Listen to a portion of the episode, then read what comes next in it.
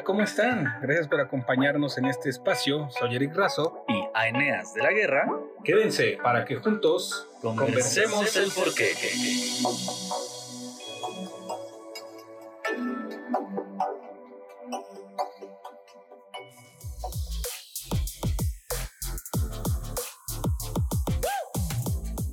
Hola amigos, sean bienvenidos nuevamente a este programa Conversemos el porqué.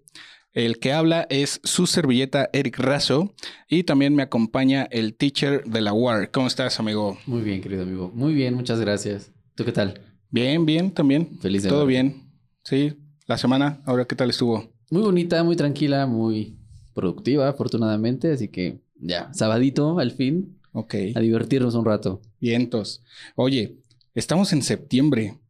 Y este mes es muy particular para nosotros aquí en México por un lado, tenemos el mes patrio, ya que en este mes se festeja el aniversario de la lucha de independencia de nuestro país. Y por el otro, pues están los sismos, ¿no? Que ya estamos ahí un poquito ciscados. no hay modo de no pensar en México, septiembre y sismos, ¿no? Después de lo que se vivió para algunos en el 85 y pues más reciente en el 2017 para nosotros, hay quienes lamentablemente eh, dobletearon, ¿no? 85 y 2017, sí. vivieron la tragedia. Eh, pues esto convierte a este mes en un mes en donde pues los sucesos lo marcan como muy, muy particular, ¿no?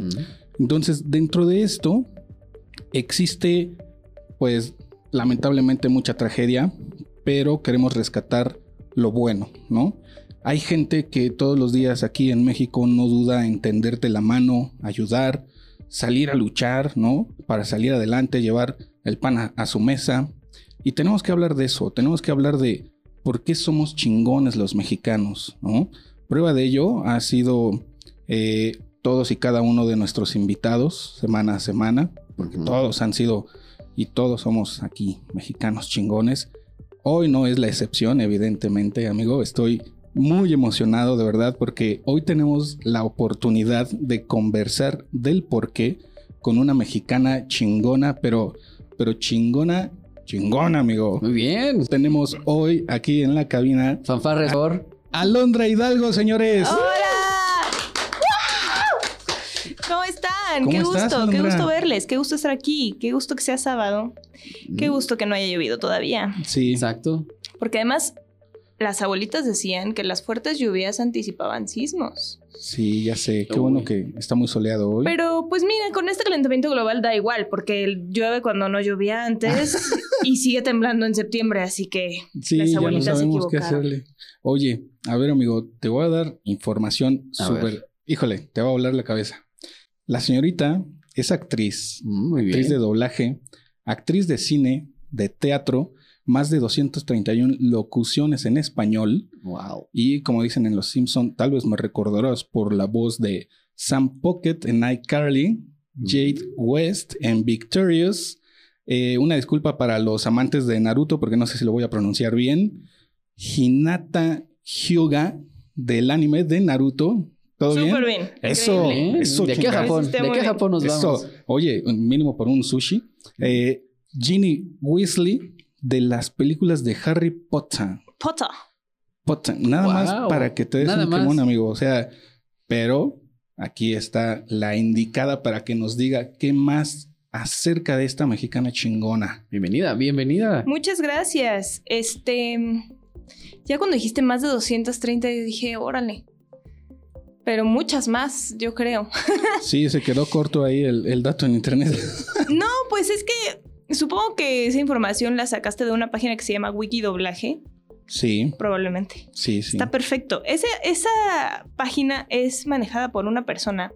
Ay, que olvidé su nombre en este momento. Pero ya es super banda. Y la verdad es que este hombre sabe mucho más de nuestro trabajo que nosotros mismos. Ok. Y entonces yo misma entro a esa página cuando quiero saber qué carajos he hecho. y entonces yo busco así, ¿qué es esto? Y de pronto digo, ¡ah! Eso no lo hice yo, porque tiene sus errores. Y luego digo, ¡ah! Eso no lo hice yo. Y luego lo pongo en la tele y digo, ¡oh! Sí soy, sí soy yo, ¿no? Porque, bueno, también lo que dice ahí es que yo empecé a hacer doblaje a los dos años de edad. En este momento tengo 33, así que tengo 31 años de carrera. Nada más. 31 Wow. años de hacer lo mismo. No, no es cierto.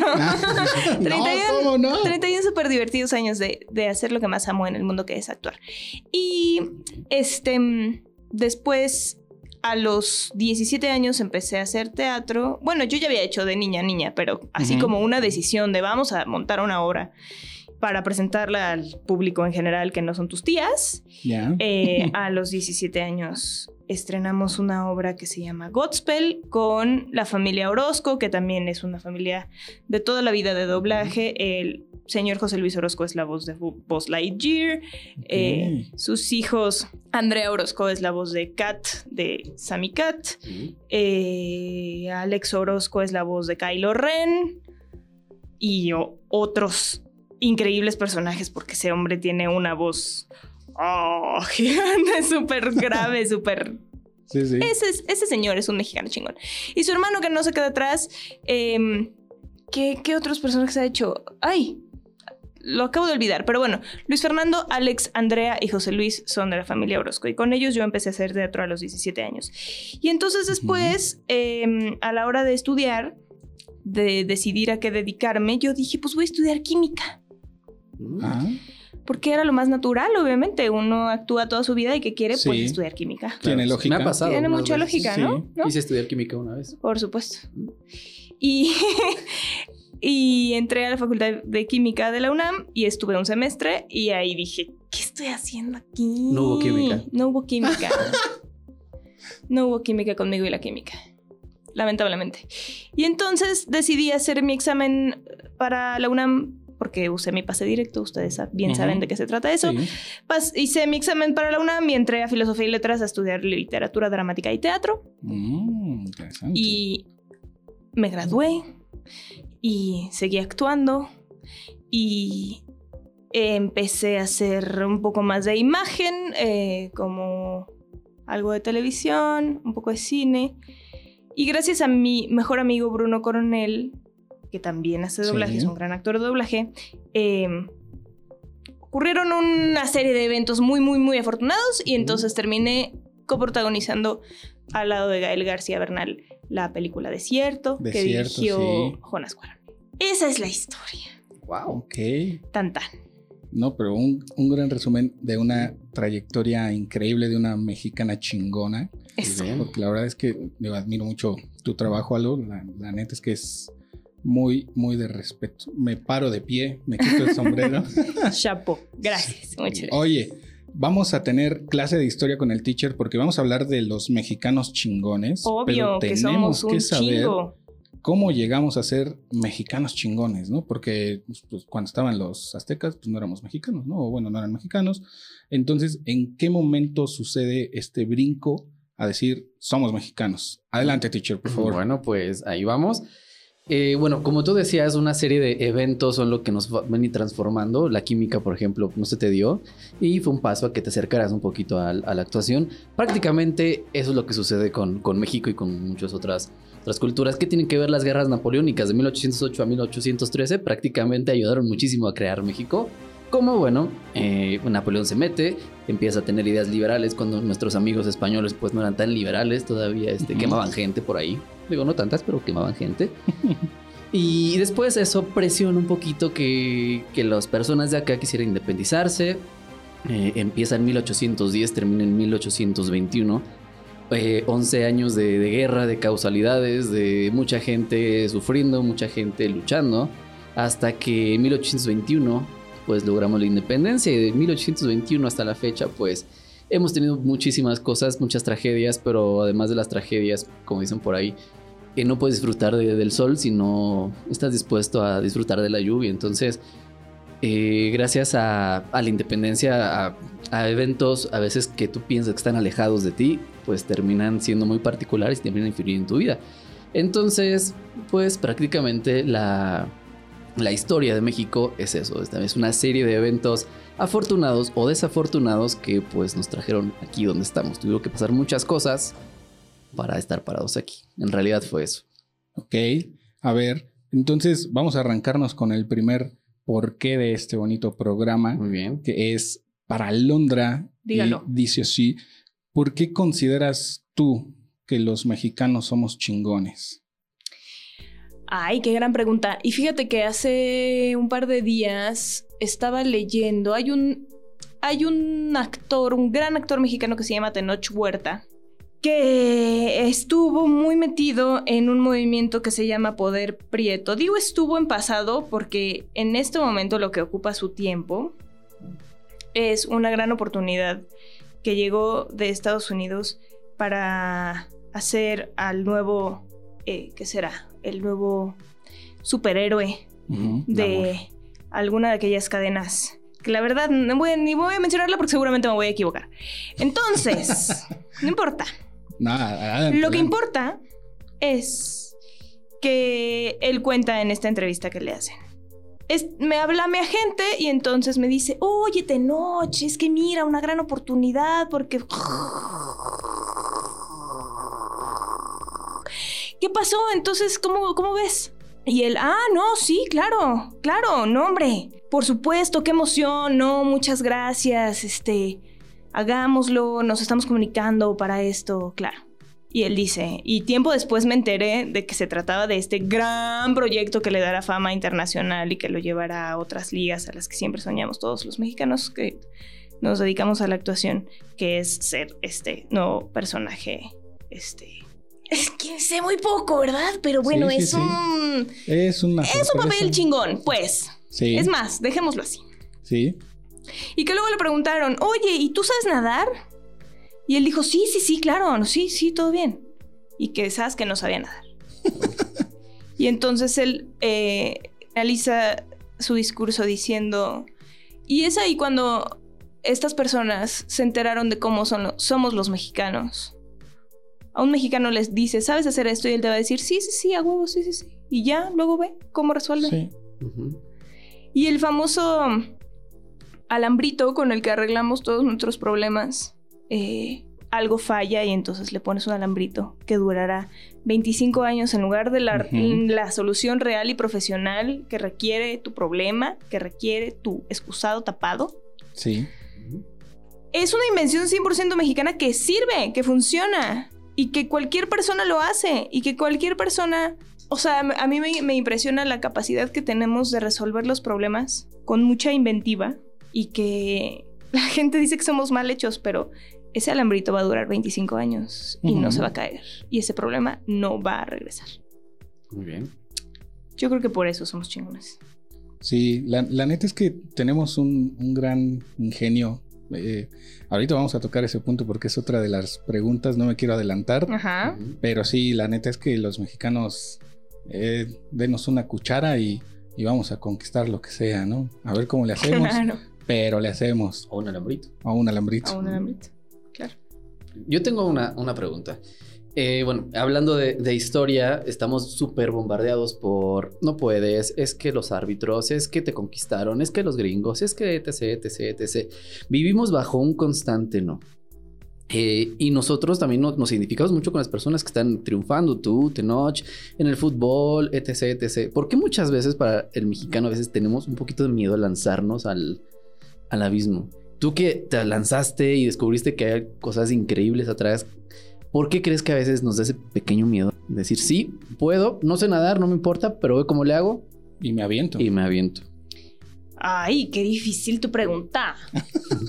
Eh, no lo sé, pues es que son problemas bien profundos. O sea, tú mencionabas cómo es que llegamos a independizarnos de 1810 a 1821 en una guerra de 11 años donde en realidad la carne de cañón, de cañón fue el pueblo mexicano y los campesinos y la gente que estaba en su casa así labrando la tierra y de pronto llegaron los soldados a meterse a su casa, a violar a sus mujeres, a saquear lo que podían saquear y mudarse de pueblo. O sea, hay muchas maneras de ver la historia. Sí. Lo cierto es que la historia fue escrita por los vencedores.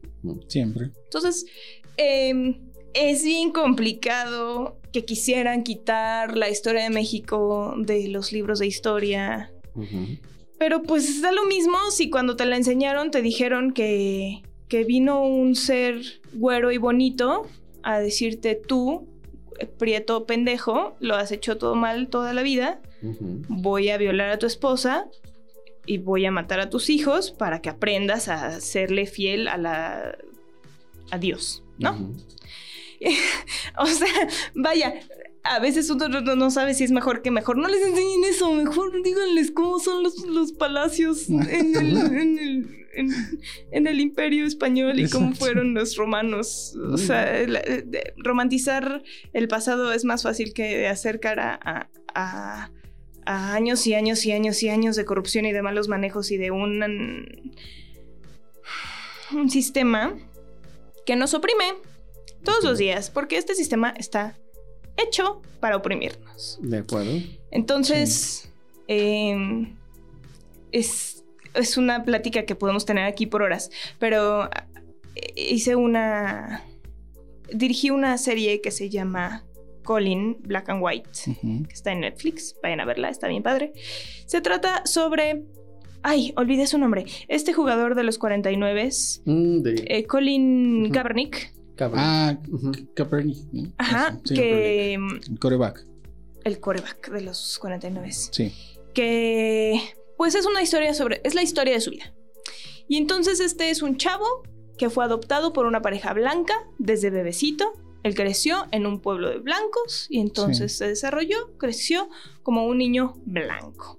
Y, cua- y cuando empezó a jugar, eh, primero como beisbolista, en diferentes estados de Estados Unidos, se empezó a enfrentar a esa realidad que pues es un niño negro, ¿no? Y entonces la gente, además, hace 30 años, esperaba algo de un escuincle negro o temía algo de un escuincle negro. Y entonces él, él empieza a enfrentarse a esta realidad mientras él mismo, como narrador, te va diciendo cómo es que funciona el sistema capitalista y cómo es que funciona el sistema opresor específicamente para las minorías y para los negros, que son...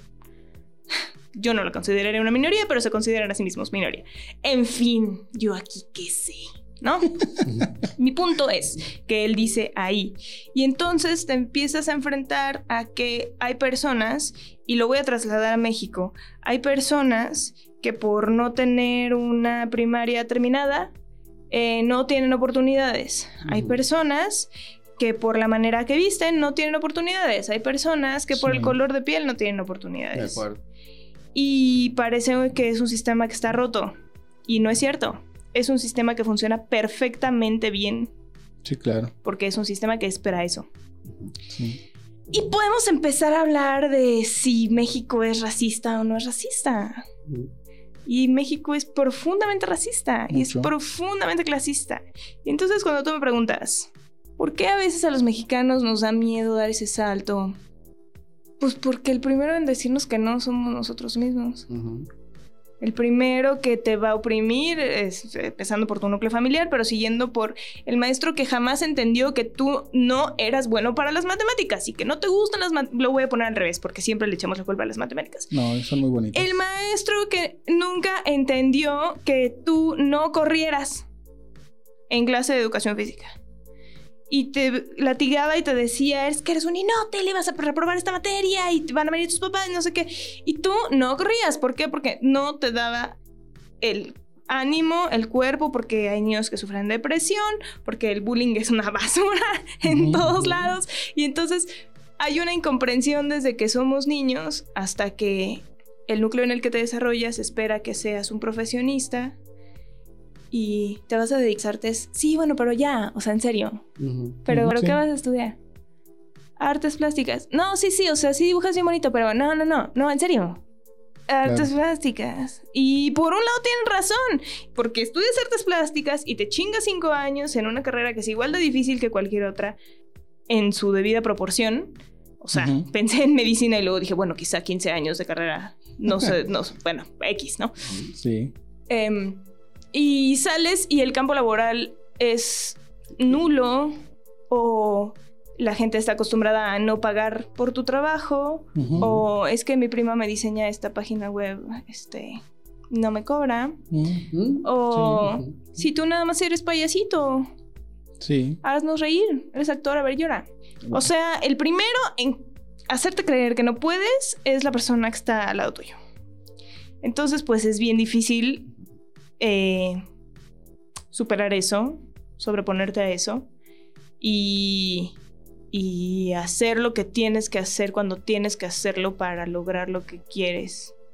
Porque a veces uno ni sabe qué quiere. Para Sí, empezar. también. Sí.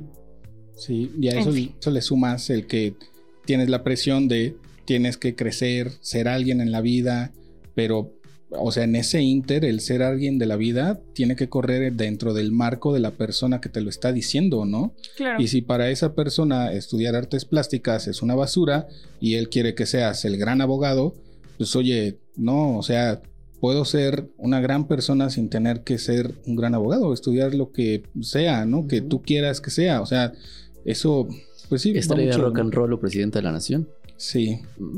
Eh, bueno, es una eh, pequeña referencia, amigo. Oye, va, va de la mano con... Denota nuestra edad, amigo. Sí. Sí, Está no- bien, te Ya nos exhibiste.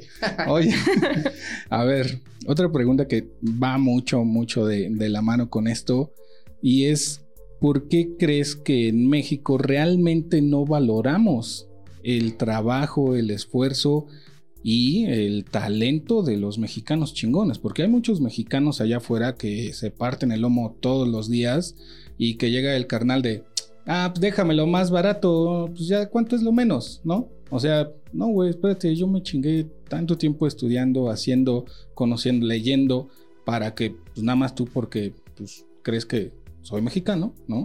Me puedes venir a regatear así lo que sea. ¿Por qué crees que, que sigue existiendo eso en contra de los mexicanos, que es muy marcado? Sí, ¿no? Lo clásico de vas a, a Waldos y te compras, no sé, voy a decir una tontería, una, un abanico que parece eh, tejido así huichol. No sé, estoy diciendo una estupidez, una barbaridad. Y te cuesta 35 pesos y te compras 5, ¿no? Pero ves a la persona que lo hizo afuera, o que lo hace, o que hace uno genuino, pues que no está hecho en serie, Sí. que hace una artesanía y dices, ay, ¿50? Está muy caro. Ujú. Pero ya compraste tres hechos en China allá adentro. ¿Qué te hace diferencia comprar uno hecho a mano acá afuera? Ay, me hacen preguntas bien complicadas. Este. Está muy leve, está muy Es leve. que, ¿por qué creo? Pues porque. Porque la gente es imbécil por nacimiento. Pero esa es muy mi opinión. Y, Está bien, y no es nada popular, también. pues. Este. Em, sí, por ejemplo, el año pasado, en junio, eh, me aventuré a irme a estudiar a la escuela de Stella Adler en Los Ángeles Wow. por dos meses. Y entonces yo vi el. el literalmente estaba yo en mi sillón scrolleando mi pantalla y apareció un anuncio en Facebook de esta escuela que, está, que abría el curso de verano, de hecho. Y dije, mm, puede ser, a ver, ¿de qué se trata? Y entonces me metí y entonces había que hacer una audición y yo estudié mucho e hice mi audición y me hicieron una entrevista y me dijeron, perfecto, te quedaste. Y entonces luego dije, ¿pero cuesta qué? Afortunadamente mi hermana salvavidas eh, eh, pues hizo paro y una persona que vive allá, un amigo también hizo paro y entonces Sí. tuve donde caer, ¿no? Mexicanos Y- chingones también. Exacto. Y entonces, este, pues ya, fui a la escuela y, y llego y vaya, yo tengo una carrera universitaria. No lo digo por nada, sino porque llegué con personas de 19 a 24 años, Ujú. Que yo tengo 33, o sea, yo decía, ay, Ah, pues, chiquis, a ver, babies". bebé, O sea, yo todavía me, eres una bebé. yo me siento una bebé y sé que me veo como una bebé, pero era muy claro que estas personas, que estos chavos, eh, pues iban a ver qué onda, ¿no? Como que allá, en lugar de decir voy a pasar el- el- las vacaciones en casa de mi abuelita porque mis papás me obligaron a ir en, en- en Zapopan, allá, este, pues como sus padres, las familias no, no son tan, na- tan muéganos como aquí, este, pues después de sus... Después de estar en la prepa ya con una carrera técnica, dicen, tengo este verano, pues para... ¿Qué quiero hacer? Ujú. Pues nos vamos a tomar un curso de actuación a una de las escuelas más prestigiosas de Los Ángeles, California, en Hollywood, para pues ver cómo se hace, ¿no?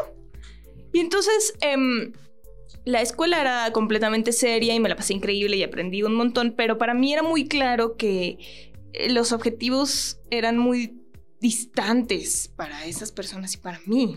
Eh, y lamentablemente llego aquí y, y me doy cuenta que la educación que recibí es muy distinta a la que yo recibí en la universidad, que aquí esto de la letra con sangre entra continúa siendo una constante cuando sabemos que no es así, que no funciona. Y ellas fueron tan amables y tan dulces y tan hermosos que los resultados eran increíbles. Y Y ya me acordé que iba a decir. A. Porque parece que yo les venía a presumir que fui a una escuela chingona. No, o sea, sí fue por eso, pero no. Porque mi punto es que una vez yo pongo ese dato en mi currículum, Alondra fue, o sea, estudió en la UNAM, sí, qué bonito, pero fue dos meses a estudiar con niños de 19 años a su curso de verano a la escuela de Stella Adler, que por supuesto no lo pongo así, yo me doy mi taco y digo, fue a estudiar a Los Ángeles, California. y entonces tiene muchísimo valor. Y es muy reciente que algo hecho en México tenga valor. sí. Eh, como, o sea, es como la misma. La, la misma cosa que pasa con lo hecho en China, que lo hecho en, lo hecho en China es chafa. Pues teníamos más o menos como esa, esa onda, como esa, esa noción. Estigma. Y ese estigma, y no es cierto, no es real. Pero pues para saber de dónde salió, eh, o sea, es súper complicado. Eh, y yo creo que nos falta un montón de empatía Sí. con el, la persona que está al lado. O sea, a mí de pronto esto de... Siempre hay un mexicano que te tiende la mano. Yo digo, bueno, puede ser, sí puede ser. O sea, sí entre vecinos nos saludamos y, oh, la vecina, no sé qué. Ay, le ayudo con sus bolsas, sí, shalala. Cosa que, o sea, en, en Reino Unido jamás pasará, ¿no? O sea, si, si- te dirigen la palabra buena onda y si te ven ahí desfalleciendo con tus bolsas del mercado, pues es tu problema. Tú fuiste al mercado por idiota, ¿no? Sí. Pero mm, de pronto digo, creo que creo que esa noción la tienen más los extranjeros que vienen a México que los propios mexicanos. O sea, creo que la gente de sangre fría que viene a este continente se encuentra con que somos súper buena onda y súper abiertos y súper sonrientes y súper amables y vente a comer a mi casa.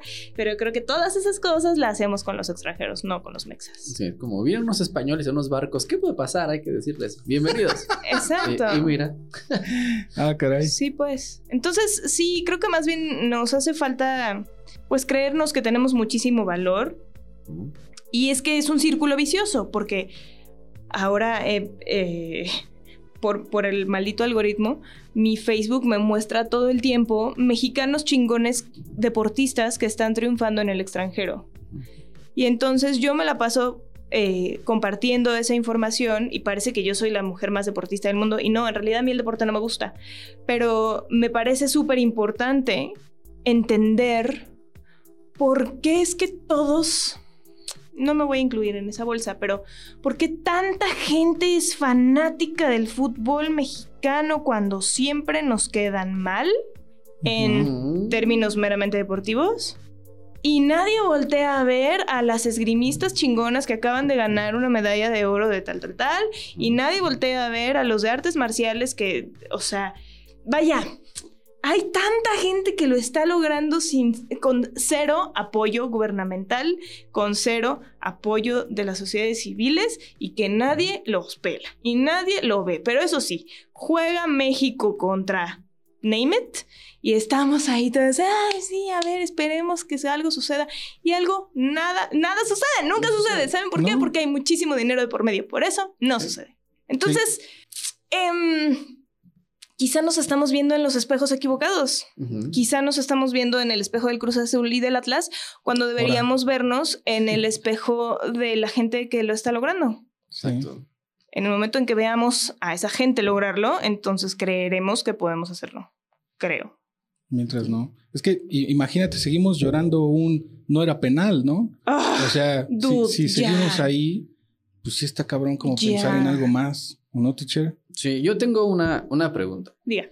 Eh, bueno, últimamente he estado ahí como que siguiendo muchas noticias sobre el gobierno, etc, etc. Y he visto que lo primero, de las primeras cosas que hacen es reducir la cultura. O sea, el, el IMBA le, le cortaron las piernas. De todo, güey. Y, y el deporte, pues, como tú dices, sigue teniendo... sigue Perdónenme, teniendo- estoy haciendo ruido, discúlpenme. La magia de los oyentes. programas en vivo. Sí, la magia de Molotov. y, o sea, la cultura siempre en México ha estado en segundo plano.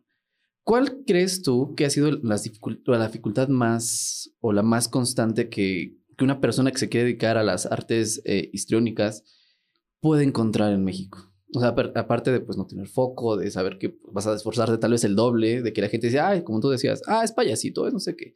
¿Cuál crees tú que de las dificultades exclusivamente en el ramo al que tú te dedicas? Fíjate que mm, a partir del 22 de agosto, sí, a partir del 22 de agosto entró un nuevo comité ejecutivo nacional a la Asociación Nacional de Actores, del cual ahora soy parte. Bien. Soy la secretaria de Actas y Acuerdos. Eh, este. Y bueno, llevo en este movimiento ya más de seis años. Y hace cuatro años en el Comité Ejecutivo Nacional anterior entró como secretario general Jesús Ochoa, que es un actor que es reconocido por Sí. cine y, y televisión, ¿no? Em, y entonces él fue a hablar con el presidente Andrés Manuel, pues para hablar de los actores y de qué, cómo, cómo podemos colaborar, cómo eh, de institución a institución, qué se puede hacer, ¿no? Y entonces me pareció muy curioso que el señor Andrés Manuel tiene o tenía, a lo mejor no cambio de parecer y ya está, la impresión de que los actores en México somos personas ricas. Mm. Y yo no lo culpo, porque durante años el Tigre Azcárraga se dedicó a emperifollar y enjollar a sus actrices Ujú. para que representaran a su empresa en un espíritu priista, por supuesto. Sí. Y entonces el, el glamour era parte de... eh, pues sí, era, era una parte muy importante del ser artista. Y entonces, pues quien no sabe, a lo mejor se va con esa finta, ¿no? Y entonces quien no sabe, a lo mejor tú le dices una actriz que te guste y te va a decir Ludvika Paleta. Y está perfecto Puede ser una gran actriz o no, no, no es el punto. El punto es que conoce a Ludvika, Pale- a Ludvika Paleta porque Ludvika sale en la tele. Y entonces parece que toda la gente que hace tele, pues toda, toda esa gente sigue siendo de este estrato social alto que, que se junta en cócteles, en departamentos alfombrados. Con, ¿Sabes? ¿Más Martín Eric? Exacto, con favor. martinis con Claro. aceitunas. Y, y no es cierto. Ese es un, un sector muy, muy chiquito de los artistas escénicos en México, y lo voy a delimitar más aún, a los actores y actrices en México. Y entonces lo, justamente lo que, decía Jesús, lo que le decía Jesús Ochoa al señor Obrador es, em, pues no, no, no, eh, eso no es. Y, y cortar eh, presupuesto para cultura nada más hace que muchísima gente que ni siquiera está agremiada, porque quiero decirles que en la ANDA somos 8 mil socios, 8 mil que Wow. somos nada, nada, nada de la cantidad de actores y actrices que hay en este país. Y somos una asociación nacional, o sea, hay secciones y delegaciones Sí. en toda la República y ni así, o sea, somos nada, somos muy poquitos. El sueño, por supuesto, es que lleguemos a ser todos y que nos movamos como una unidad y que seamos fuerza y así. Pero bueno, esa es la utopía. Eh, entonces, eso, creo que hay un malentendido del lugar que ocupamos en la sociedad. Y creo que también hay un malentendido del lugar que ocupamos en la sociedad desde las personas que quieren dedicarse a esto. Porque hay quien quiere ser actriz o actor porque quieren salir en la tele. Y está bien, es válido. Pero para llegar a salir en la tele, tienes que hacer un montón de cosas antes. Y si no estás dispuesto a hacerlas, hay un video eh, que ha estado circulando en redes de Brian Cranston que dice, para todos los actores, si tú eres esa persona que dices, mira, le voy a dar un año, este, me voy a mudar a la ciudad, voy a intentarlo, voy a este, pues ver cómo me va, no lo hagas. A ver si, dice, a ver, si- a ver si tengo éxito, a ver si, a ver si la hago, ¿no? A ver si pega. A ver si pega. Él dice, no lo hagan, no lo hagan. Yo tuve mi primer protagónico a los 40 y he estado actuando toda mi vida. No lo hagan. Si piensan que en un año se van a volver famosos, no lo hagan. No pierdan el tiempo, dedíquense a otra cosa. Sean youtubers, a lo mejor pegan más rápido, con menos dinero. Em, con menos producción, con menos escritores también. Y eh, sí, la, o sea, históricamente la cultura ha sido vapuleada y medio manejada para los intereses políticos como siempre. Pero es que son muchas problemáticas. Los teatros del IMSS eh, fueron secuestrados durante muchos años para hacer las graduaciones de las escuelas de paga.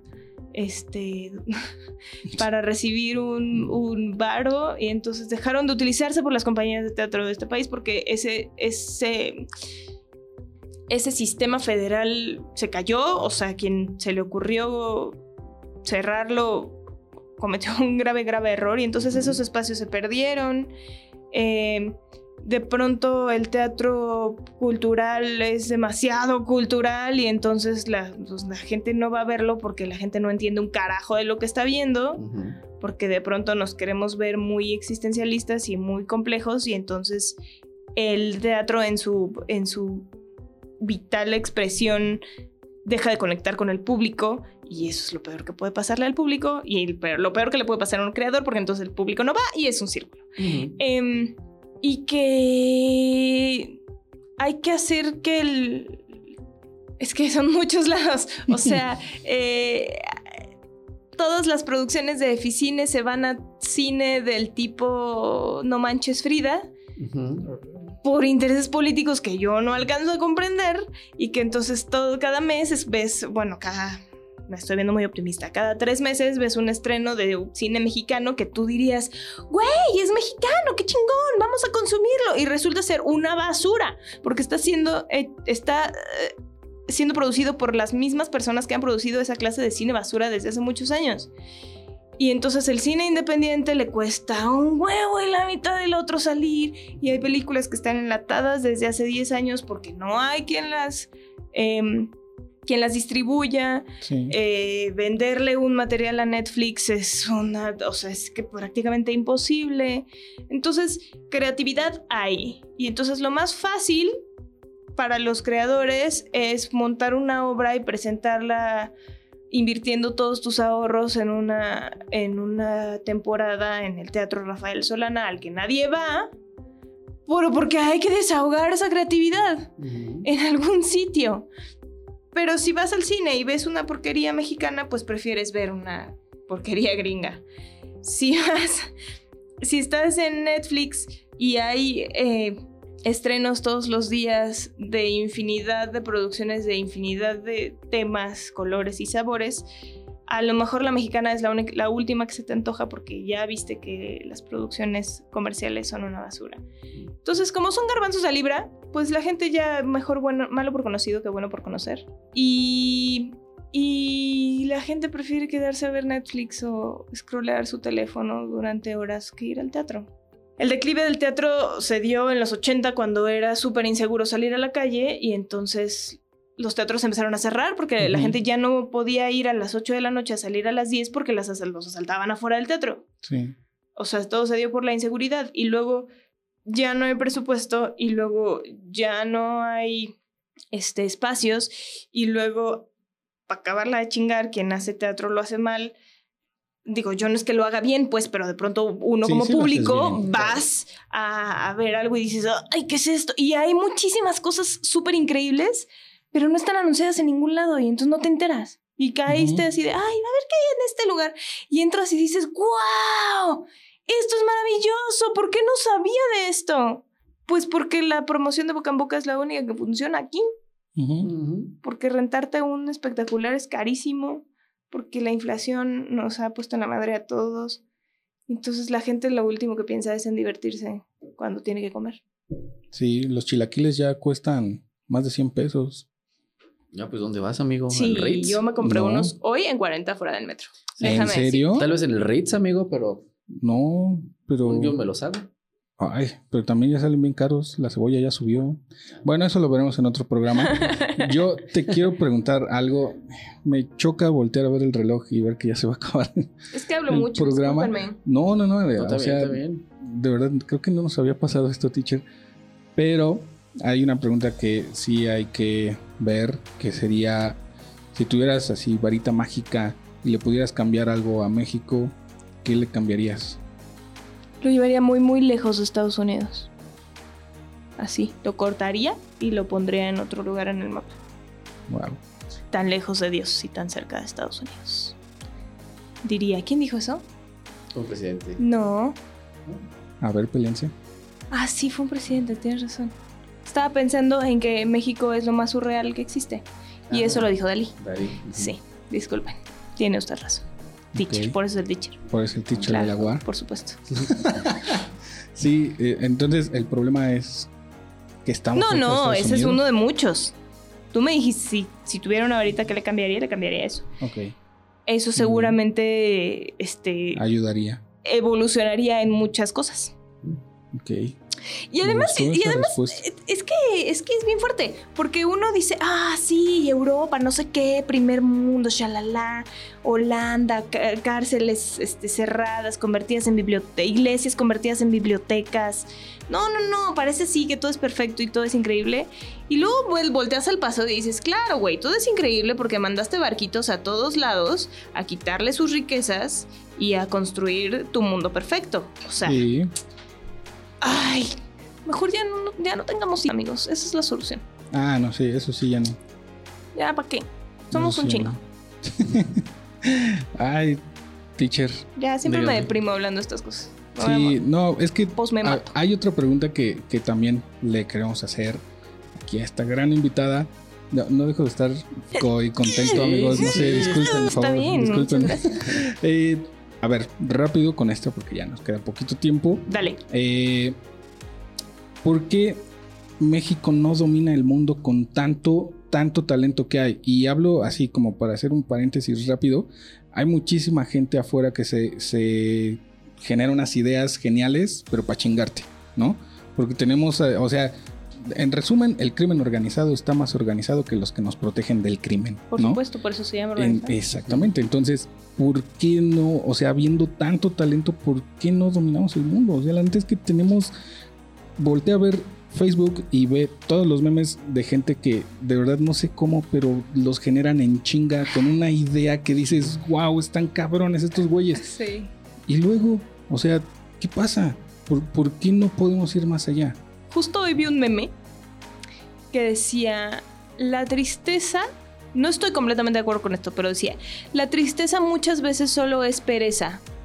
Es mucho más fácil estar desganado. Me parece súper mainstream y súper rosa su concepto. Pero eh, yo creo que por hueva. ¿Sí? Yo creo que está más chido. Yo platicaba con unos. eh, eh, ¿Qué? Hola- no, no eran holandeses. No me acuerdo. Europeos, X. Y entonces les decía, soy de México, no sé qué, qué cool, bla, bla, bla.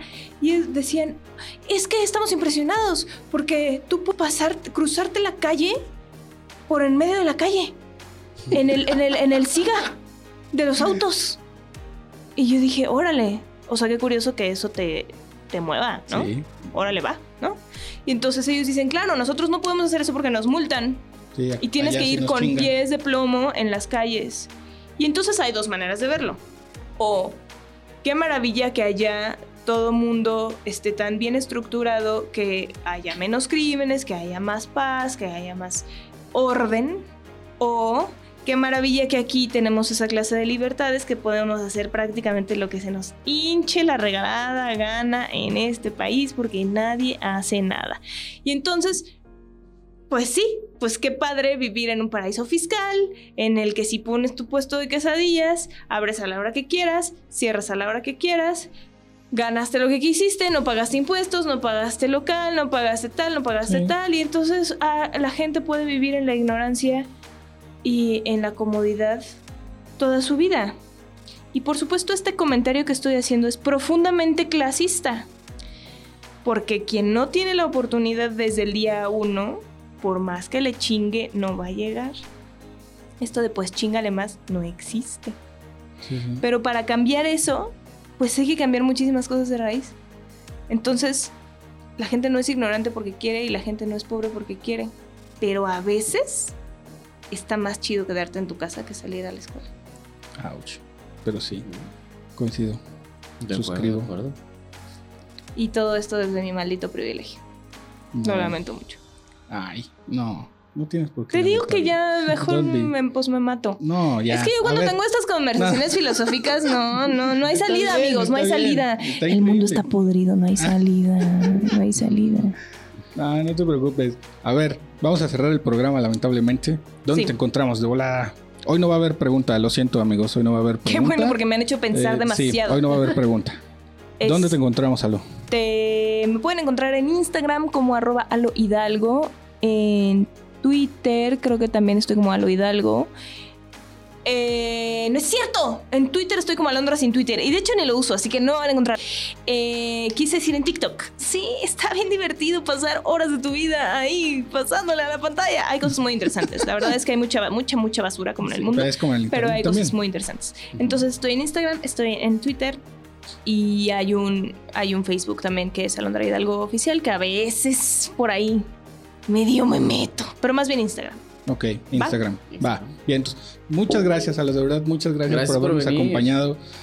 Estoy, Muchas gracias. híjole, la- si vieran el- mi reloj, el pulso que está marcando. eh, Tac, tac, tac, tac, tac, Sí, tac. pues ya, es hora de, de despedirnos amigos.